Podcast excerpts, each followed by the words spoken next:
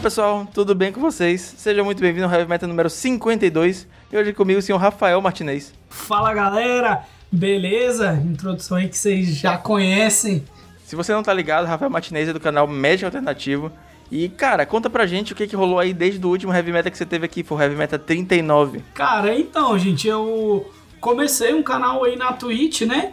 E, e agora também no meu canal do YouTube, que vocês sigam aí, eu tô sempre trazendo aí uma vez por semana um convidado, né? Pra, pra falar um pouco sobre as listas, né? Que, que a gente tem aí da semana.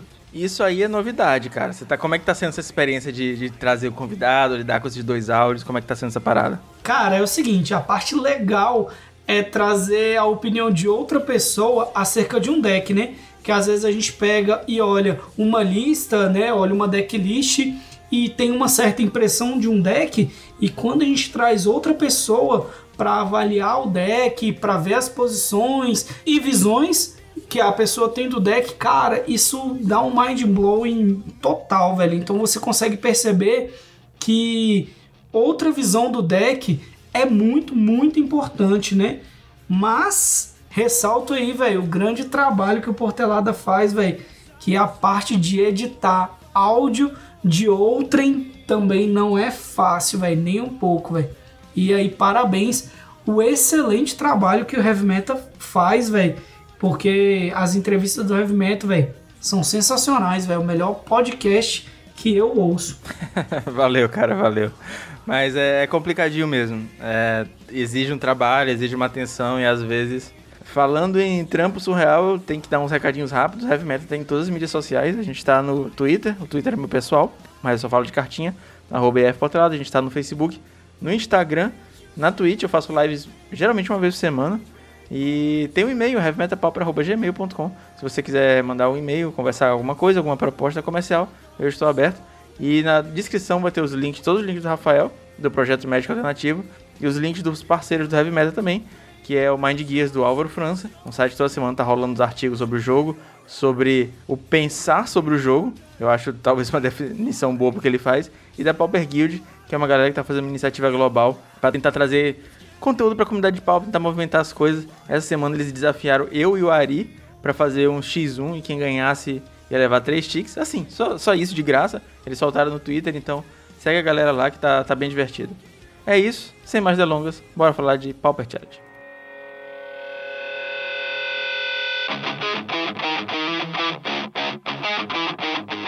Cara, o Pauper Challenge, a gente teve banimentos, mas eu acho que não teve tanta mudança de deck assim, né? Surgiu alguma coisa nova nesse tempo? Cara, é, é interessante analisar que é o seguinte: se você analisar o top 8 desse agora, Isetifadas de Midelver, Fogtron, Fogtron, é, BW, Boros Monarca de Midelver e Stomp, você fala para mim que, que banimentos, entendeu? É o mesmo meta de, de um mês, dois, três atrás. Nem parece que teve carta nova, nem parece que teve banimento. Para mim, trocou seis por meia dúzia, na verdade. É verdade. A gente, olhando de fora, parece que não aconteceu muita coisa, né? Mas eu vou fazer a leitura rápida aqui do, do metagame de sábado. O primeiro lugar foi o Top Grinder. Top Grinder tem jogado muito. Tem feito vários top 8. Ele tá jogando de Zed Fadas. Ele fez um split com o Ramudão. Ramudão, Ramudão MTG ficou em segundo lugar jogando Jimmy Delver. Em terceiro lugar, a gente teve o Milovbo de Fogtron. Em quarto lugar, o Adepto Terra de Fogtron. Em quinto lugar, a gente teve o Quast de Orzhov Pestilência. Em sexto lugar, o Léo Bertucci de Boros Monarca. Em sétimo lugar, o Carves de Dimir Delver, é a mesma lista do Rambuda, salvo engano. Em oitavo lugar, o Witch Dead de Stomp. Os decks mais jogados foram o Zet Fadas, empatado em primeiro com o Fogtron com seis cópias.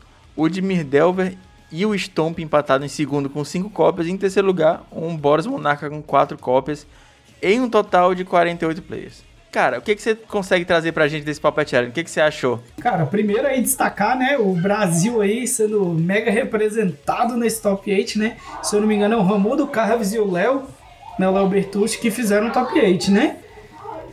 Mas a, a minha avaliação é... A primeira coisa que, que eu destaco é o seguinte Cara, e aí? É, a ascensão dos Blue Decks, né? É, faz com que esse banimento foi saudável pro meta ou continuou o mesmo meta, né?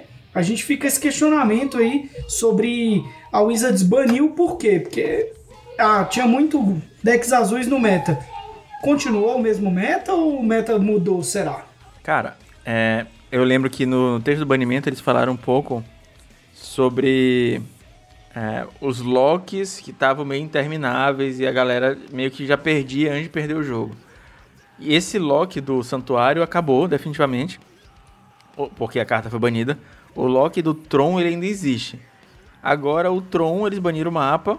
Eu ainda acredito que foi um banimento errado, deviam ter banido de fato o Stonehorn, que aí finalizava o lock, é, ou efemerar, ou ambos. Sim, o banimento do, do mapa deu uma bambeada no Tron, uma atrasadinha, mas não matou o deck. O deck ainda é muito forte, né? um dos decks mais fortes do formato. E a gente tá vendo que o meta tá se adaptando basicamente entre os mesmos pilares, né? É muito difícil você tentar é, tirar um deck que tem Counter Spell, que tem Delver, que tem uh, as melhores cantrips já criadas no Magic, com exceção, claro, obviamente da Power 9, né? Mas é muito difícil tirar um deck desse, um deck que tem as lentes de Tron, do, do topo do meta do, do Pauper. Cara, então, aí fica o meu questionamento, é o seguinte. Fazendo uma análise aqui, a gente tem 11 Blue Decks no, no top 32. É, e se você levar em conta os Trons, nós temos 17 decks com azul do top 32. E aí, às vezes, fica o questionamento, né? Será que isso é saudável para o meta? Será que não é? Né? Apesar de que, assim, cara, a gente tem metade do meta usa azul, né? Mas a outra metade do deck, do, do meta, consegue se virar muito bem contra azul também. Tem isso, né? A gente também não pode é, desmerecer, né? O azul é historicamente uma, uma das cores mais fortes do Magic, né? E acho que em todos os formatos eternos isso fica bem presente. Tipo o Legacy também, que tem muito deck azul. O azul, na, na forma de counters e cantrips, ele te acha as peças que você precisa, ele te protege as peças que você quer colocar em jogo. É, o problema que eu tava vendo no meta. Ah, na verdade, eu não tava vendo um problema no meta antigo. Na minha opinião, ele tava equilibrado. E eu entendo que os locks são chatos e podem, de fato, diminuir um pouco o nível de diversão do jogo. Mas o, esse problema, entre aspas, que a Wizard estava vendo, é, meio que acabou. Ah, o que a gente está vendo agora são decks, entre aspas, mais justos.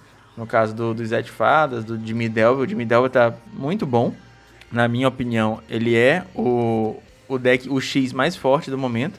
Tá certo que o Zé de Fadas tem ganho alguns challenges, tem, tá, tá indo muito bem.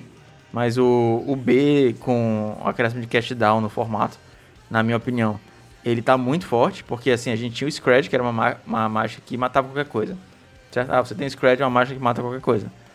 Se você tiver os terrenos certos. Agora você tem o cast down, que por uma mana a mais, você mata qualquer coisa, praticamente sem a limitação de ter terrenos. Então, sei lá, é uma troca para mim boa.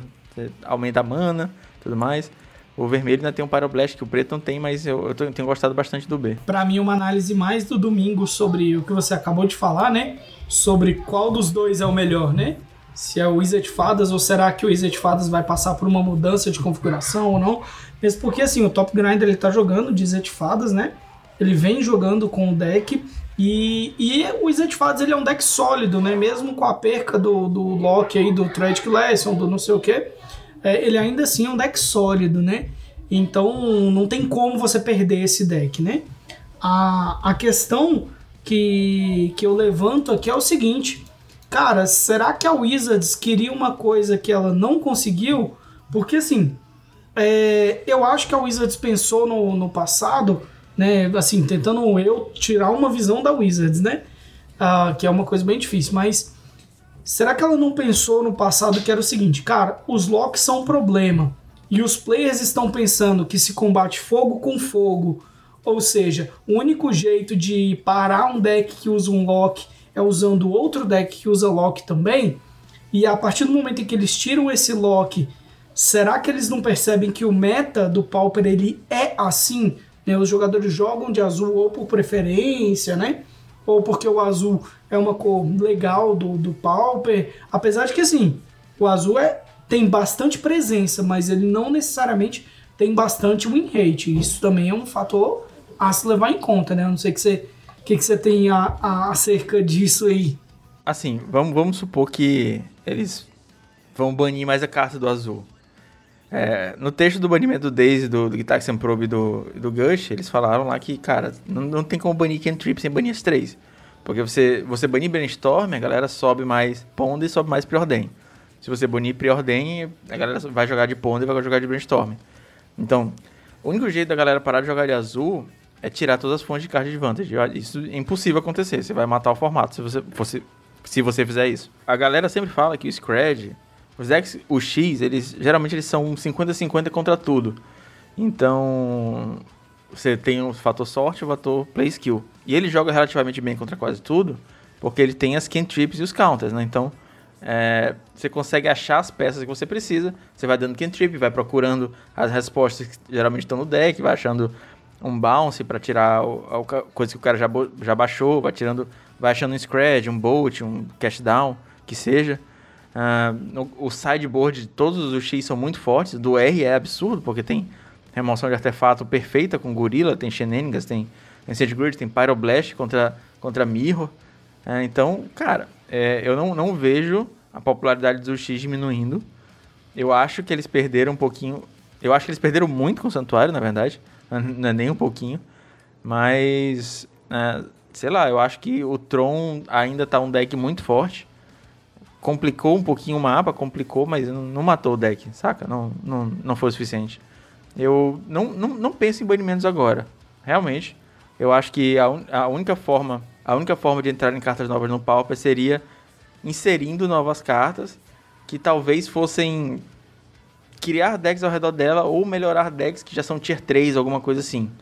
É, eu acho que quando o gato chegar no mall, o, o gato lá do, do combo, lá da comida, ele pode talvez trazer o Torture Resistance pro tier 2, assim, consistente, aparecendo cada vez mais em campeonatos, mas ainda não é, salvo engano, o suficiente para ele, ele virar um tier 1. Eu acho, na minha opinião, é mais ou menos isso. Você tem que trazer uma carta boa e não tentar enfraquecer os, os decks que já estão aí. Cara, inclusive, seguindo adiante, como dizem, é, nós tivemos duas cartas novas aí, né? Você também já comentou nos Heavy Metal passado, mas nós temos a adição de duas cartas novas poderosíssimas aí para o Pauper, que foi o Cash Down, claro, uma carta preta, e o Bonnie Picker, né? Uma, praticamente uma mana 3-2 Fly Death Touch.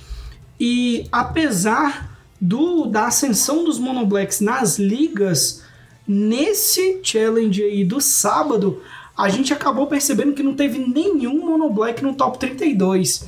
E aí surge um pouco o, o questionamento que fica, né? Cara, será que não teve Monoblack porque o deck é ruim? Ou se, e, tipo, todas as pessoas que jogaram ficaram fora do top 32, né? Dos 48 players, né? Os 16 players que. Dos 16 players, quem jogou de Mono Black ficou fora do top 32? Ou será que a galera ainda não se sentiu confiante em arriscar ou testar esse Mono Black? Porque, cara, nas ligas está aparecendo, no Tournament Practice está aparecendo muito. Então é o que você falou. A adição de novas cartas ao formato pode fazer a ascensão de certos decks que antes estavam ali na meiuda, né? Que o Mono Black sempre teve ali, né? Nos tops, mas nunca no top tier. E agora, será que é o momento do Mono Black e ninguém percebeu? Ou será que o deck não vai vingar? Cara, eu não sei se ele é suficiente para o deck se tornar, tipo, um dos 3, 4 melhores do formato. Porque Preordem é melhor que Signing Blood. Já me falaram isso muito tempo atrás, nunca esqueci.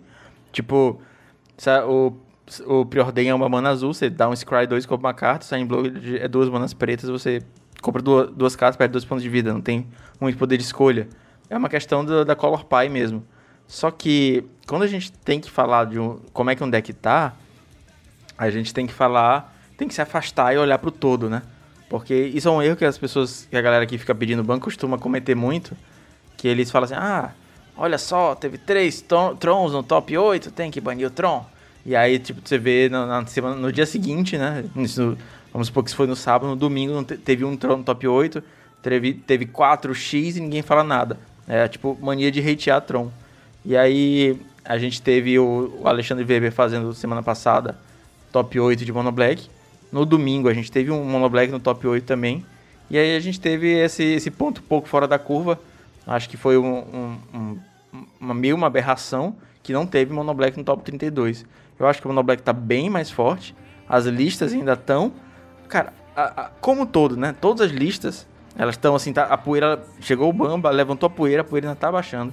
A galera ainda tá tentando se adaptar às listas. O Tron tá uma loucura. Não se sabe se Tron se joga com preordem ou se joga só com, com impulso. O Adepto, que fez top 4 no sábado e fez top 3 no domingo, jogou com lista diferente, saca? No sábado ele jogou com preordem e no domingo ele jogou só com impulso, tirou os preordem. Então, as listas ainda estão. A poeira ainda tá sentando, as listas ainda estão ganhando essa constância, a galera ainda tá é, tentando decidir qual é a lista certa, ainda estão em fase de testes, creio. Mas eu acho que o Mono Black é um deck que melhorou muito, cara. Ele vem melhorado muito nos últimos anos, sabe? Ele ganhou Defile, ele ganhou agora o, o Zé que é outra carta absurda. Então eu acho que é um deck que a gente tem que ficar de olho. Que, assim, vai chegar na, naquela trinca de UX, Tron e Boros? Não vai. Mas ele vai ficar ali junto com aqueles outros decks que estão assim ao redor. Talvez entre os 5, 6 melhores decks do formato, provavelmente. Sim, exatamente nesse ponto que eu queria chegar né, na, na discussão aqui, que é, cara, às vezes a gente olha só para um lado, né? E aí eu quis. A ideia é trazer isso. Cara, às vezes os players que estão jogando né, o, o challenge do sábado, eles têm uma certa visão de jogo e eles acabaram optando por não jogar de monoblack e tudo. Mas isso não quer dizer que o meta não esteja mudando, não quer dizer que tenha novos decks surgindo, como a gente vai ver né, na, tanto na lista do sábado e do domingo. Novos decks surgiram, velho, e, e tá acontecendo. O meta tá mudando, tá bacana. Eu acho que também não precisava de ban anteriormente, assim como eu não vejo precisar de ban agora. Mas aí saber o que passa na cabeça da Dona Wizards aí é pensar demais. Agora que a gente comentou um pouquinho do meta, a gente pode dar continuidade também à parte de listas, falando aqui da lista do sábado. É, a lista do Top Grinder, é que splitou com o Ramudo na final, ela não tem muita coisa nova, é uma lista assim bem, bem padrão. Talvez um Shenanigans de side para poder lidar com, com bom Ornament, mas a lista do Ramuda que é basicamente a mesma lista do Carves, que ambos fizeram top 8, talvez tenham desenvolvido até juntos. É, eu gostei bastante dela, cara. Ela tá mais para um B Monarca do que um B Delver. Tá jogando com dois Monarcas de main, um de side. Tem algumas techzinhas curiosas. Você deu uma olhada nessa lista? Sim, sim, eu dei uma olhada. A, a questão é a seguinte: o B, como ele perdeu a recursão do, do santuário, né? Ele teve que se adaptar ao novo meta, né? Então a ideia agora é usar certo os one-off, né? Que, que acabam se tornando bons em umas situações ou outras ali, né? E o deck teve que dar uma repaginada. Como a gente já havia visto nos outros challenges, inclusive quando o santuário estava sendo válido, é, os players começaram a perceber, na minha opinião, que o Torn é uma carta muito boa no B também. Que antes pensava, não, ah, o Torne uma carta só boa no Mono Black e tal, mas já vi, o Torne já vinha vindo sendo presente no B, né? E agora com o banimento do Santuário, né, sem o loop do Santuário, o Torne para mim ele se torna uma nova staple do B aí. E o preço só sobe, cara. É, essas listas que estão jogando com três é, me assustam porque eu tenho dois. E eu não consigo comprar o terceiro porque tá muito caro, pô, tá quase 10 chiques. Exatamente, e claro que o preço do, do Magic acompanha o meta, né? Isso também é uma parada interessante, né? E aí já já não vai ter torne para todo mundo, ou a menos que eles aumentem né, o drop dos tornes no, nos baús aí, né? Sim. Fica realmente difícil. Sobre a lista do adepto que ficou em quarto lugar, é, tem um time italiano chamado Golden Pigs, e nele tem alguns dos melhores tronzeiros do mundo, entre eles Adepto Terra, o Ryzen, o Modern Monkey e o Sam Pop. E eles estão desenvolvendo essa lista que está jogando com Rolling Thunder e tudo mais. E comentaram no Twitter que, na visão deles, essa lista que eles estão jogando é a lista próxima do perfeito de Strong. Eles estão adaptando e essa, em teoria, vai ser a lista definitiva. Uh, eu não sei ainda o que pensar. Eu estou em dúvida ainda sobre se preordenar. Eu estou em dúvida sobre os impulsos. Tá rolando bastante discussão sobre isso. É, conversei sobre Weather the Storm, conversei sobre Rolling Thunder. Eu acho muito estranho jogar assim, pelo menos um Jim Hova do main deck, mas a galera tá falando que tá ficando difícil o tempo pro Jim Hova, porque o deck tá um pouco mais lento, tem que cavar mais para achar as peças de Tron. Então, às vezes, você perde esse Jinrova, tá tentando fechar o jogo em uns dois Rolling Thunder, mas, é, como eu falei mais cedo, né, a poeira tá baixando, eventualmente a gente vai ter a definição da, da lista de Tron, mas por enquanto é isso aí, é observar. Cara, é interessante, eu também dei uma conversada com a galera do Tron e o que muitos me falaram é o seguinte. Claro que o combo do Hova com a Mnemonic Wall ele é top, né? Você com Flicker, Jin Hova e Mnemonic Wall aí dois, três turnos, você limpa o board do cara. Mas no geral, no mall, primeiro, esse combo ele é relativamente lento, né? Temos que, que convir disso. E no fundo, o Jinhova ele serve para remover ameaças que sejam prejudiciais ao Tron. E aí fica o pensamento, né? Quais são essas ameaças no meta atual, né? Você quer fazer um Jinhova para tirar o que contra o Tron, né? O que você jogando de Tron, né? O que você quer tirar com o Jinhova da mesa do oponente? Eu não, não penso em muitas cartas, não. Land, cara. Land. Se você botar um Jinhova rápido e tirar o Tron do, do, do amiguinho, acabou conseguir é, baixar o de Rova, tirar uma land do Tron, flicar para ele não conseguir baixar e fechar o Tron de novo. É isso aí, GG. Mas exatamente, mas tirando o Mirror, o, o Jim Hova não se torna uma carta muito presente no meta, né? Muito necessária, vamos assim dizer, né? Porque devolver uma carta para a mão é, e fazer o cara descartar no Tron, né? O Tron, um deck que consegue fazer uns locks aí malucos infinitos é, fazer o Jinrova para remover uma ameaça pontual do cara pode não ser uma boa nesse novo meta, né? Talvez anteriormente, por causa do, do Tragic Lesson, talvez se fazia necessário. Ou não, né? Ou a galera percebeu que, como você falou, como o deck fica mais lento, tem que finalizar mais rápido.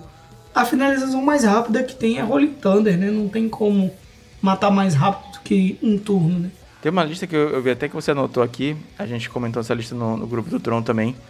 A lista do Sam Pop, que ficou em nono lugar de Tron, aproveitando. A gente geralmente não comenta fora top 8, mas aproveitando o detalhe, ele tá jogando com uma lista muito diferente. Zero Stonehorns, mas tá jogando com é, um Suffocating Filmes, tá jogando com dois Abrade, tá jogando com três Cashdown, tá jogando com Spell. Então é uma lista bem diferente, bem controle zona. E tá fechando só de Mudrifter. Basicamente é isso. Ele tira os bichos da frente com, com cash down, tem recorrência de cash down com flicker na barreira, etc. E vai batendo de Mudrifter, cara. Eu, eu fiquei apaixonado por essa lista. Cara, essa lista ela pode surgir a nova cara do Tron, né? Que como você não vai conseguir mais, em teoria, né? Fechar o Tron rápido dentro dos jogos, cara, você precisa controlar o early game, né? E Cash Down é uma carta sensacional. Inclusive, comentando de outras listas, é, houve um aparecimento maior de paz momentânea no Tron, né? Antes o Tron usava ali duas paz momentâneas, meio perdida. A gente chegou a ver Tron aí usando quatro paz momentâneas de main. Porque como você não vai conseguir mais fechar o Tron com facilidade, você precisa conter o jogo do oponente no early game. Então mágicas de uma, duas manas se tornam muito mais fundamentais no deck, né? E dando continuidade, a gente teve também um Resolve Pestilência. É engraçado que eu anotei essa carta, você também, que é o Hobble. Hobble é uma aura, custa 2 qualquer um branco, encantar a criatura. Quando ela entra em jogo, compra uma carta. A criatura encantada não pode atacar, e se ela for preta, ela não pode bloquear. Basicamente um pacifismo que te compra uma carta por custo 1 a mais. Eu tô meio sem entender essa carta, cara. Cara, eu tinha anotado essa carta, realmente ela é uma carta fantástica, porque ela é um card advantage, né? é basicamente três manas destrói criatura alvo, compra uma carta, né? Ah, no Pauper, né? No geral, ao menos que você dê tipo um termo alquimista, o que não vai acontecer, né? Mas, cara, o que, que o BW Pestilência tem medo? De um bicho que te bata, né? Então, ah, o bicho vai me bater, então eu vou dar um Hubble, eu vou prender o bicho do cara, não, o bicho do cara não vai me bater, e em compensação eu vou comprar uma carta, né? Então se torna um card advantage. Se porventura o cara der um Core Skyfish e voltar o bicho dele pra mão, né? Você não perdeu, você não sofreu um 2 para 1, que é o que acontece com o pacifismo, né? Você recuperou a sua carta e o jogo ficou no 0 a 0 vamos assim dizer. Sim, faz sentido. Eu ainda acho uma... estranho, cara. Assim, olhando de longe parece ruim. De verdade, parece uma carta assim que tá, tá mal cortada, que tá faltando um pedaço dela. Mas eu tenho que ver jogando mesmo para entender, porque é, a tua explicação faz de fato, faz sentido, mas eu não consegui, cara. Não deu. Cara, o único problema dela é custar 3 manas, né, velho? 3 manas para matar um bicho e comprar uma carta no Pauper. Pô, se entrasse com flash, aí, porra, bem melhor. É, exatamente, mas sem flash, sei lá, velho. Não me parece a melhor opção, ainda mais com cast down no formato, né? Sim, verdade. Ele tá usando. Ele não tá usando cast down nessa lista dele, tá usando 4 robo.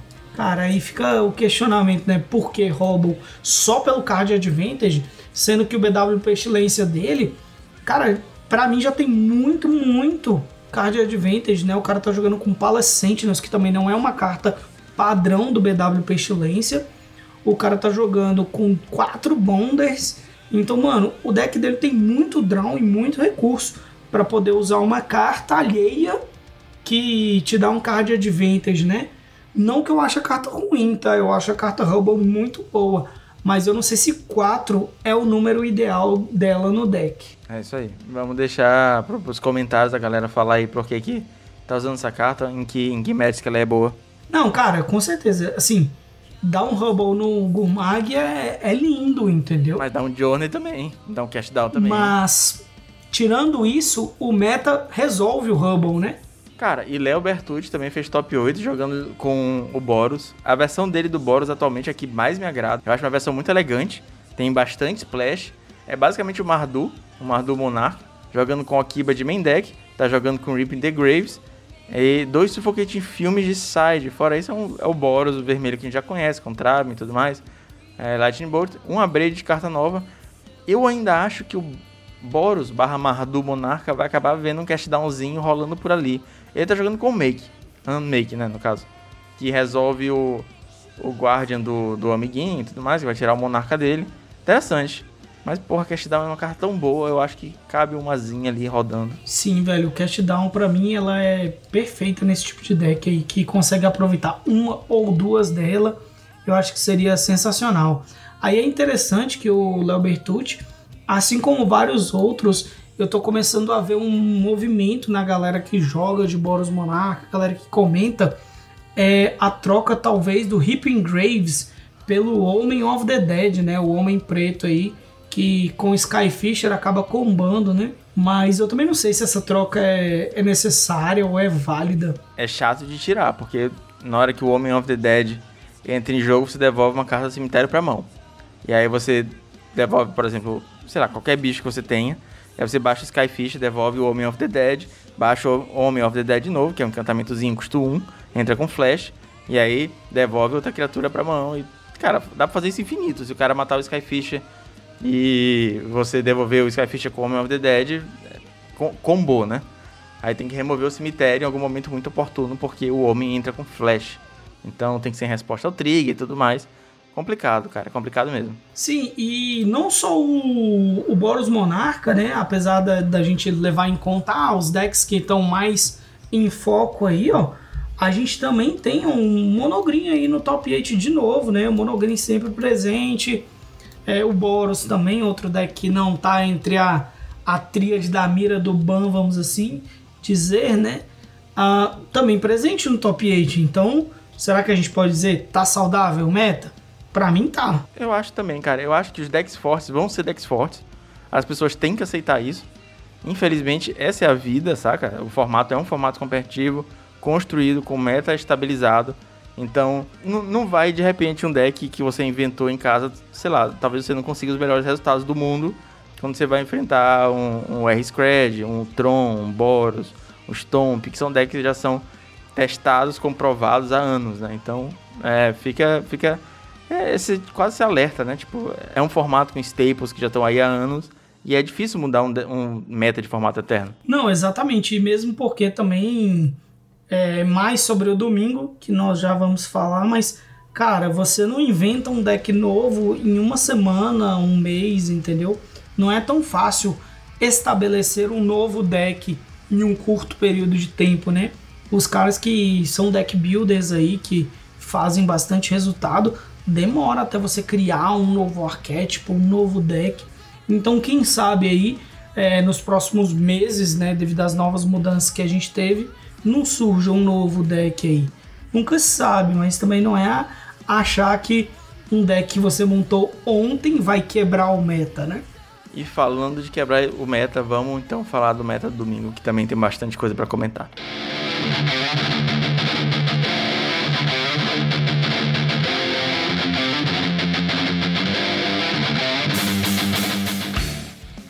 Cara, o meta do domingo teve um vencedor inesperado.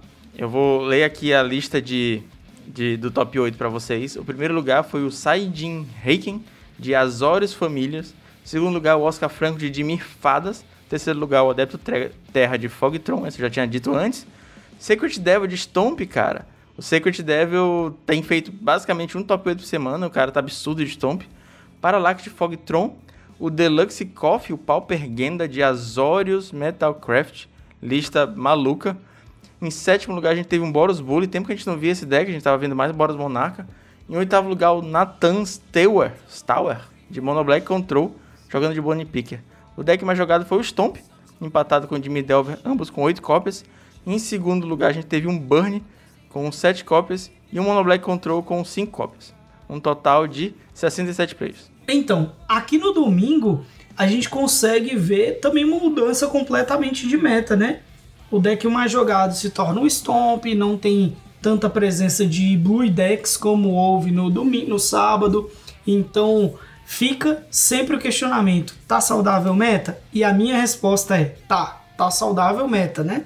Mesmo porque o deck campeão é um cara que é, é máquina com deck, o cara joga muito de Azores familiar, né? Então, ele ganhar o campeonato não é nada surpreendente, né? O cara conhece o deck com a palma da mão dele, então é, é tradicional que em um bom momento oportuno ele consiga fazer esse resultado com o deck, né? E mostra novamente que, cara, esse top 8 do domingo aqui para mim reflete muito o que a gente comentou, que é o meta saudável, né? Você olha o meta de sábado e você fala: ah, não, mas tá, tá horrível. É muito Tron, é muito Monoblue, é muito deck com azul, né? E aí, não, pô, não é, porque no domingo o meta tá completamente diferente. A gente tem o quê? Tirando o Fog Tron, um deck de cada tipo. Vale lembrar que essa lista dele tá uma lista bem clássica. Aquela lista bem parecida com que jogava antes dos bans, né? Antes de, do Santuário. Então, cara, nada de novo. É um player dedicado a um deck que conhece o, o, o baralho dele, que conhece o metagame e foi lá e conseguiu fazer um resultado excelente. Não, exatamente, né? Inclusive, a gente já vai comentar, mas destacando também o que você comentou aí, cara, o Mol, o Mol não, o Magic em si, ele, ele premia muito um cara que tem maestria com o deck, né? Inclusive o nono player daí do, do, do, do Challenge, ele é o Seas for Cookie, né? Que é de elfos, o cara joga sempre de elfos e uma hora ou outra o Magic vai premiar o cara que tem maestria com o deck, né? Isso, isso é fato. Talvez o, o Pauper, mais que os outros, seja um, é, um formato onde que te recompensa por ser bom, por treinar muito com um deck só. Que é, um, é um, assim, um formato que dá abertura para que decks que não são tão entre aspas, bons, como o W Famílias, a gente tem que entender que ele não é tipo o Tier 1 que o Tron, que o X e que o Boros são. Mas ele é um deck bom. Não é não tá Tier 1, mas é bom. E aí o cara consegue pegar um deck que não é Tier 1, Tier 2, Tier 3, dominar aquele deck e conseguir fazer um resultado. Eu não sei se, se em outros formatos a gente tem essa facilidade que a gente tem no Pauper. Sim, mas isso para mim é como um todo, né? Se você é muito bom com um deck, né? Claro, fazendo as devidas adaptações ao deck, né? Você consegue ir bem com o deck que você gosta, né? O seu pet deckzinho ali, claro, levando em conta que o seu pet deck é um deck que possa ter resultado, né? Não adianta você ter um pet deck ruim, vamos assim colocar, né? É verdade. Esse final de semana é o final de semana que em teoria estava sendo reservado para fludar o Pauper somente com Trons, né? A gente sabe que estava tendo aquela iniciativa de um Discord gringo e flopou, flopou hard, porque a gente teve somente três Trons no, no campeonato inteiro. É, sei lá, mostra que as pessoas estão mais interessadas em jogar Magic do que ficar tentando manipular resultados com, com sei lá, briguinha de escola. E A graça é que o Fogtron, dessas três, três cópias tiveram, tiveram uma win rate de 70%, porque ficaram muito bem colocados, né? E quando eu falo isso assusta, oh meu Deus, o Tron está opressor. Mas aí o W Família teve uma win rate de 76%, porque foi só duas cópias jogadas e uma delas ganhou o campeonato. E o UB Fadas, que só teve uma cópia jogada, ficou com uma win rate de 80%. Então, novamente, olhar o Big Picture em vez de, de pegar mi minúcias e transformar isso num, numa tempestade. Exatamente, mesmo porque a gente não está falando de ninguém mais, ninguém menos de Tron do que Parallax e Adepto Terra, né? E o outro eu não sei quem foi, mas se você levar em conta, mano, Adepto Terra e Parallax pode pegar qualquer deck Tier 1 aí, ou até Tier 2 do formato que eles vão ir bem. Então, ver um deck fazendo um resultado bom, sendo que o jogador também é bom, não é uma métrica muito boa a se, se valer, né? E isso, inclusive, é uma coisa que você fala muito no Heavy Metal, né? Que é analisar o player que joga com o deck, às vezes mais do que o próprio deck em si. O outro jogador que a gente tá falando de Tron foi o R. Clint, que também é um jogador absurdo de Tron, dentro dos oito melhores do formato, de acordo com a análise lá do, do Álvaro do Mind Gears, e ele inclusive já ganhou o challenge de Tron. Não, então é isso aí que você falou, velho. Não adianta virar e falar, ah, o Fog Tron teve um 70% de win rate, então o Fog Tron é bom. Não, os players que jogaram de Fog Tron é que são bons, né? Sim. e aí entra é, uma coisa que ah, o contraponto do sábado é, cara, e aí? Mono Black é ruim porque não apareceu no sábado, mas no top 8 tá lá do, no domingo. E aí, o Mono Black volta à cena ou não? Bonnie Picker vai fazer o Mono Black voltar a ser um deck a, a se considerar na hora de montar a sua lista?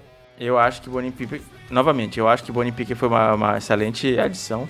É aquela carta que de repente por uma mana o cara bota um 3-2 Death Touch voar, que bagunça o rolê todo, saca? Você pensa assim, porra, eu tô super protegido, eu tenho aqui a minha cobra 5-6, eu tenho um Frogmite pra, pra livrar, pra, pra comer o Edito, ele não tem como remover esse bicho. Aí ele pá e bota um, um Bone Pick e eu também não posso bater, saca? Tipo, aí eu dou tempo pro deck que é cheio de remoção achar o cast down, achar mais terrenos pro, pro defile dele, saca?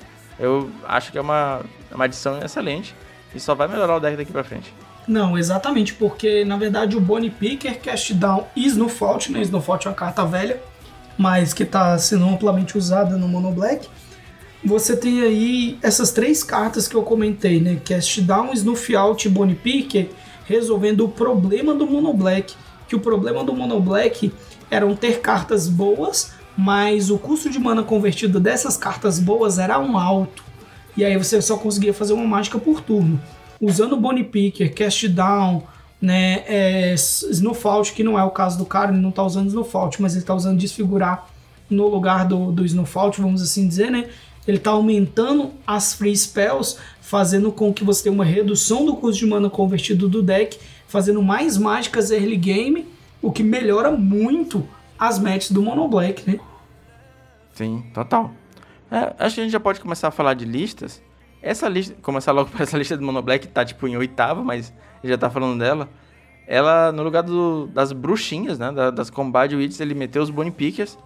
E é uma decisão interessante, porque a Combate serve tanto para matar el elfos, é incrível contra elfos, mas o principal alvo dela ultimamente no meta é fada. Então, tipo, o Bonnie Pick resolve isso também.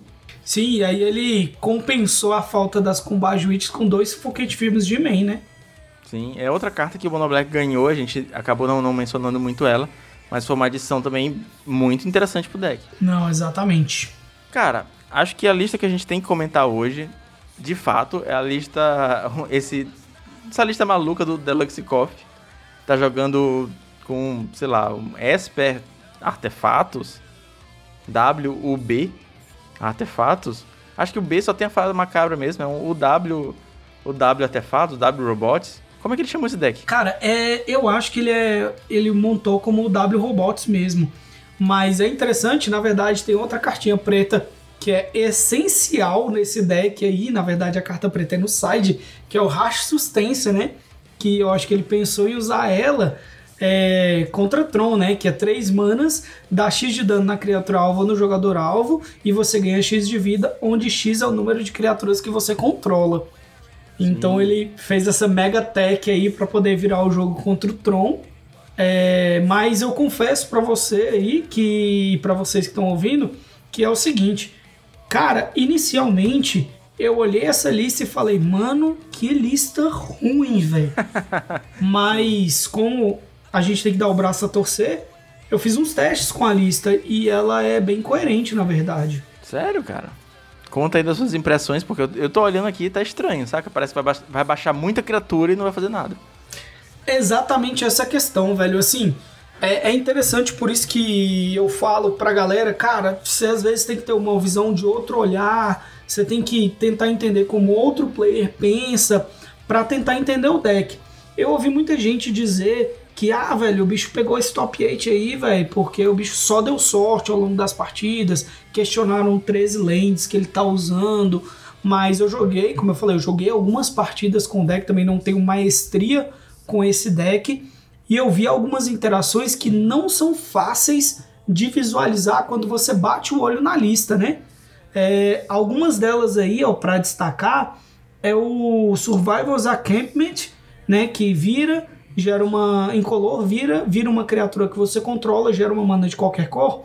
Ele tem bastante interação com o ornitóptero, claramente, e ele também facilita você baixar muito os drop 1 brancos do deck, porque você consegue, sei lá, fazer virar o Ancient Den, gerar uma mana branca, fazer um bicho branco, virar o acampamento do sobrevivente, virar o bicho que você acabou de baixar e fazer outro bicho branco. Então, como ele tem muitas cartas coloridas, você consegue é, mitigar esse defeito do deck usando esse acampamento misturado com o Spring Leaf, né? É, o acampamento ele é o, Spring Leaf terreno, né? Basicamente é isso, que gera uma manicolor. Exatamente. E aí também eu percebi uma interação, talvez não trivial, do Glint Hawk com o Spring Leaf, né? Glint Hawk a gente pensa em devolver um artefato, fazer o artefato de novo para dar um draw mas o Glint Hawk com o Spring Leaf, entre aspas, ele conserta a curva de mana, né? Eu não sei se o Delf, Cox, sei lá como é que fala aí, se ele pensou nessas interações todas quando ele estava montando esse deck, mas cara, é um deck que quando você bate o olho você pensa que não, mas quando você olha o deck jogando, você percebe várias micro interações que não são triviais. E olha que é um deck baratíssimo para montar do Mol. A única coisa que é caro mesmo são os Prismatic Strands que estão de side. E assento do Sino que não tá muito baratinho. Mas se substituir os Hydroblast por Blue Elemental Blast, os Prismatic Strands, sei lá, com alguma outra coisa assim, ou assumir que não vai ter mesmo e pronto, é um deck que, sei lá, deve custar 2 ticks, 3 ticks, é muito barato mesmo. Não, exatamente, é um deck muito, muito barato e forte, né? Apesar de que, assim, como você falou, teve uma mudança aí, velho, que o Affinity deu um, um spike aí maluco e os terrenos artefatos estão bem caros, mas tirando isso, ele é um deck bem simples e bem barato. Sim, total. Eu, inclusive, acho que o Affinity ele perdeu muito com o lançamento do, do Cash Down e do Upgrade, sabia? Eu acho que o, tem muita gente jogando com deck. Alexandre Weber, inclusive, fez top 16, salvo engano, jogando de uh, jogando de, de Sky Affinity, que é uma versão que ele meio que afinou e tá indo muito bem na mão dele. É, não sei se foi no sábado ou no domingo, mas ele fez resultado com esse deck no Challenge. Acho que foi no sábado mesmo. E fez 5-0 em, em liga no, na live e tudo mais. É um deck muito forte. Tem o, o Affinity Monsters também, que é uma versão boa. Tem o Affinity Classic. E agora, aparentemente, a gente tem esse Affinity do Deluxe Coffee aí, Affinity Robots, eu acho. Sim, é um Affinity diferente. Eu achei bacana a ideia da inovação. E novamente entra um pouco do que a gente já comentou nesse episódio, que é o seguinte: é, afinal o deck, né? Ele não, não, criou esse deck de hoje, tá? Para quem não conhece, né? O Pauper Ganda aí do, do YouTube, ele já vem criando esse deck há muito tempo, jogando só com esse deck, afinando a lista para fazer um top 8 no challenge, né? Não é ontem que surgiu da cabeça dele o deck e ele montou. Então, novamente frisar aí pra galera, né? Cara, gosta de um deck, joga, afina a lista, melhora ela, entende o meta. Não é achar que eu vou montar uma lista da minha cabeça aqui e já vou pegar um top direto. É, só pra confirmar aqui, o Alexandre Weber ele fez 13 lugar é, no sábado, não foi no domingo, tá? Então, se quiserem procurar a lista, tem que ir lá, 13 lugar do sábado. E eu acho que tá bom. eu acho que a gente já, já cobriu bem os papéis da semana, já conversou bastante do meta. Já estamos dando tempinho aqui do podcast.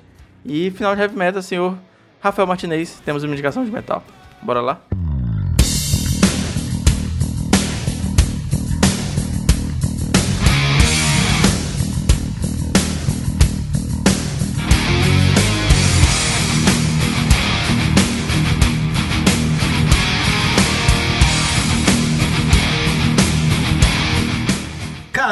É, eu não tenho como falar sobre metal sem citar uma banda, né?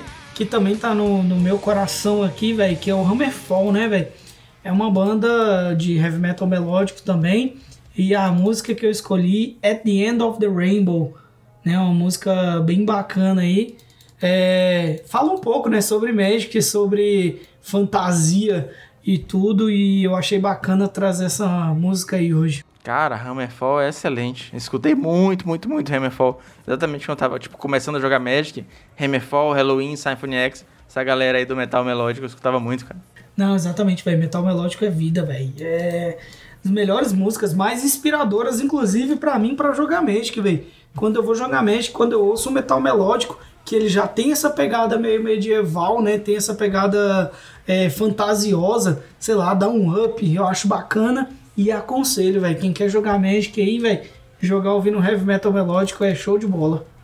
Massa. Senhor Rafael, muito obrigado por ter você por aqui. Gosto muito de suas opiniões. Acho que agrega muita comunidade quando a gente tem esses debates sobre metagames. Gosto muito de suas ideias. Então, mais uma vez, fica aí ao ar o obrigado, cara. Cara, mais uma vez, obrigado, velho. Sempre agradeço você, velho, a poder fazer parte do Heavy Metal, velho. Um podcast para mim que tem uma qualidade sensacional, assim né? Você um cara, um host completamente sensacional também, né? E, velho, precisando, estamos aí para tentar levar um pouquinho de groselha, talvez aí. Eu sempre acho que às vezes minhas relevações são um pouco groselhadas, né? E não deixar de, de ressaltar aqui, vai, tem lá o meu canal no YouTube, né, galera? Uh, tem também agora na Twitch, eu tô vendo ainda dias e horários para poder fazer streams regulares, mas é isso aí, velho. E sempre que precisar, a Portelada, estamos aí. Galera, muito obrigado a você que acompanha o Heavy Metal. Não se esqueça de recomendar para os amigos, deixar um like se você estiver ouvindo isso no YouTube. E é isso. Valeu, falou. Até mais tarde. Tem outro podcast essa semana. Até mais.